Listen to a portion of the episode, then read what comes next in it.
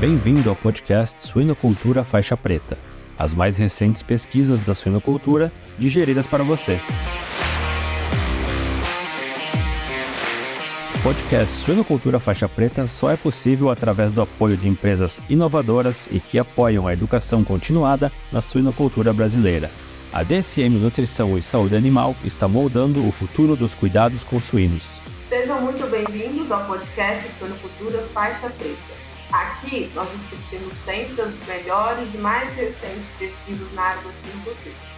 Nosso convidado de hoje é o Nicolas. Nicolas, muito obrigada por estar aqui conosco e, por favor, se apresente aos nossos ouvintes. Olá, muito obrigado pelo convite. Meu nome é Nicolas Cárdenas. Se você já reparar um sotaque, eu sou colombiano. Eu sou médico veterinário na Colômbia. Eu fiz mestrado e doutorado na Universidade de São Paulo, no Brasil e atualmente estou fazendo pós-doutorado na Universidade Estadual do Carolina do Norte. Então, é um prazer estar aqui com todos vocês. Muito bom.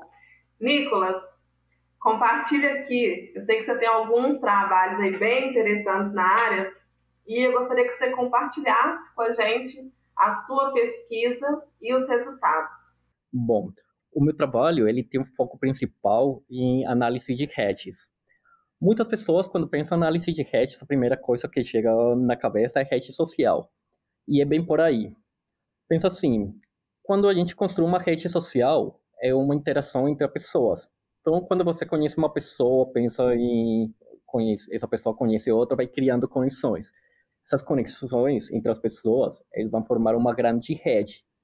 E é isso que a gente está estudando, como essa eh, rede, como essa topologia da rede pode ajudar ou não no espalhamento das doenças. Por exemplo, pensa comigo, uh, todo mundo conhece uma pessoa popular no nosso grupo de amigos. Essa pessoa popular tem uma maior ou menor chance de, por exemplo, pegar gripe. Então, resposta mais intuitiva é essa pessoa vai ter um risco maior de pegar gripe, dado que ela tem um maior número de conexões.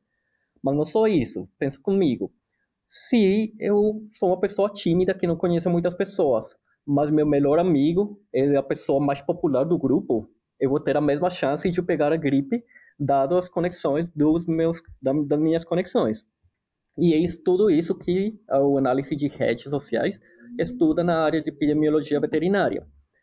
Só que quando a gente fala na área de, de, da veterinária, na verdade, as pessoas são grandes e as conexões é o trânsito de animal.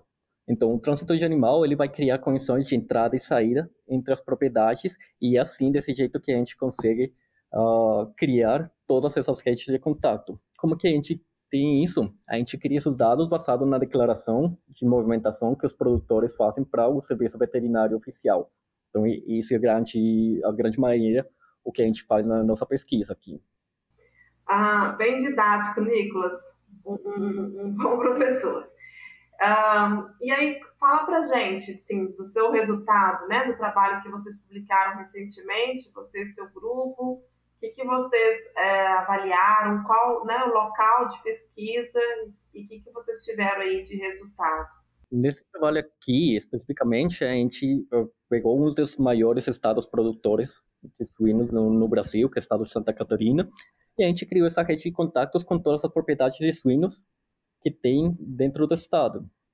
E a gente começou a ver qual que eram essas conexões, ou a granja A, ela mandava quantos animais para a granja B, e assim por diante, até criar e recriar toda essa cadeia produtiva dentro do estado. Com isso, a gente começou a fazer umas avaliações, por exemplo, qual que é o grau de contato de cada propriedade, qual é a cadeia de contato, quer dizer, o, uma granja manda animal para outra granja e essa granja manda para outra, qual seria o tamanho dessa cadeia de contato, por exemplo? Qual, quantas vezes essa, essa propriedade é o caminho intermeio entre as outras propriedades? Todas essas métricas a gente vai calculando e a gente faz isso com um propósito. Quando a gente calcula essas métricas, a gente pode utilizar uma modelagem matemática para a gente predizer qual que seria o tamanho de um surto, de uma epidemia. Então, o que a gente fez? Primeiro, a gente simulou qual que seria o tamanho de uma epidemia no Santa Catarina, através de um cálculo de uma cadeia de contato. E a gente teve esse, esse valor Aí a gente viu, não, beleza, mais ou menos a gente deu sim uma ação de controle assumindo uma doença com 100% de transmissibilidade, que seria o pior cenário possível, que não existe, mas, por exemplo, a gente criou isso. E aí a gente viu, não, beleza, em média, 2 mil propriedades, elas seriam atingidas hum, se uma doença desse tipo existisse e caísse no estado de Santa Catarina. A gente começou a ver, beleza, qual que é uma estratégia comumente utilizada, por exemplo, para combater esse tipo de espalhamento? Vamos pensar, por exemplo, em vacinação. Em vacinação, geralmente a gente fala um termo que virou bem famoso depois do Covid, que é a imunidade de rebanho. Então, o que, que diz isso? Mais ou menos com uns 70%, 80% da população vacinada, eu vou cortar eficientemente a transmissão da doença dentro da minha população de granjas. Isso seria atingir uma imunidade de rebanho no nível de granja dentro do, dentro do estado. Só que assim, 80% das propriedades é muito grande. E é, é, é muito para fazer, tem muitas coisas para fazer.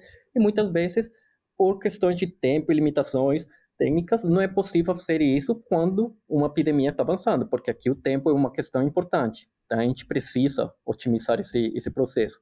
E aí que entra o ganho do análise de redes, porque a gente consegue ver quais propriedades a gente conseguiria ir primeiro.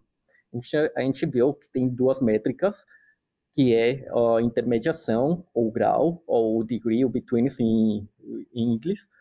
E a gente viu que uh, se a gente criar um ranking de propriedades baseado nessas métricas aí, se a gente fazer, por exemplo, de 300 a 400 propriedades, a gente ia ter um resultado similar que se a gente vacinasse um monte de propriedade até atingir essa imunidade de rebanho. Então, quer dizer, com menos propriedade, a gente está conseguindo obter o mesmo efeito.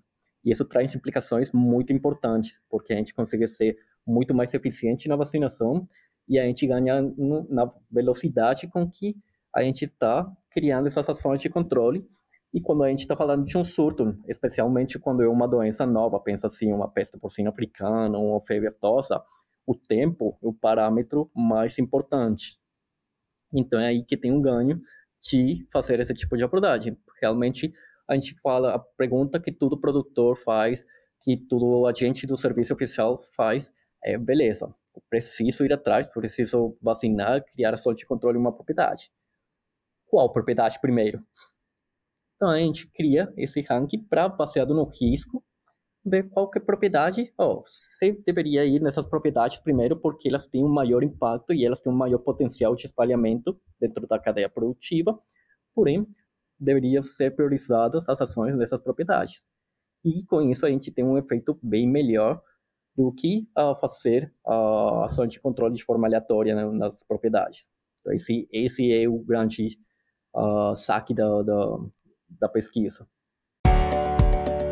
A DSM pode ajudá-lo a preparar, proteger e apoiar a resiliência dos seus leitões fornecendo experiência local em suínos e soluções completas e personalizadas para ajudá-lo a concretizar a sua visão, a DSM Nutrição e Saúde Animal está moldando o futuro dos cuidados com suínos. E se você quiser compartilhar conosco a sua pesquisa, os seus resultados, é muito simples. Basta enviar um e-mail para o suinoculturafaixapreta.swine.com.br. Obrigada a todos e encontro vocês na próxima oportunidade.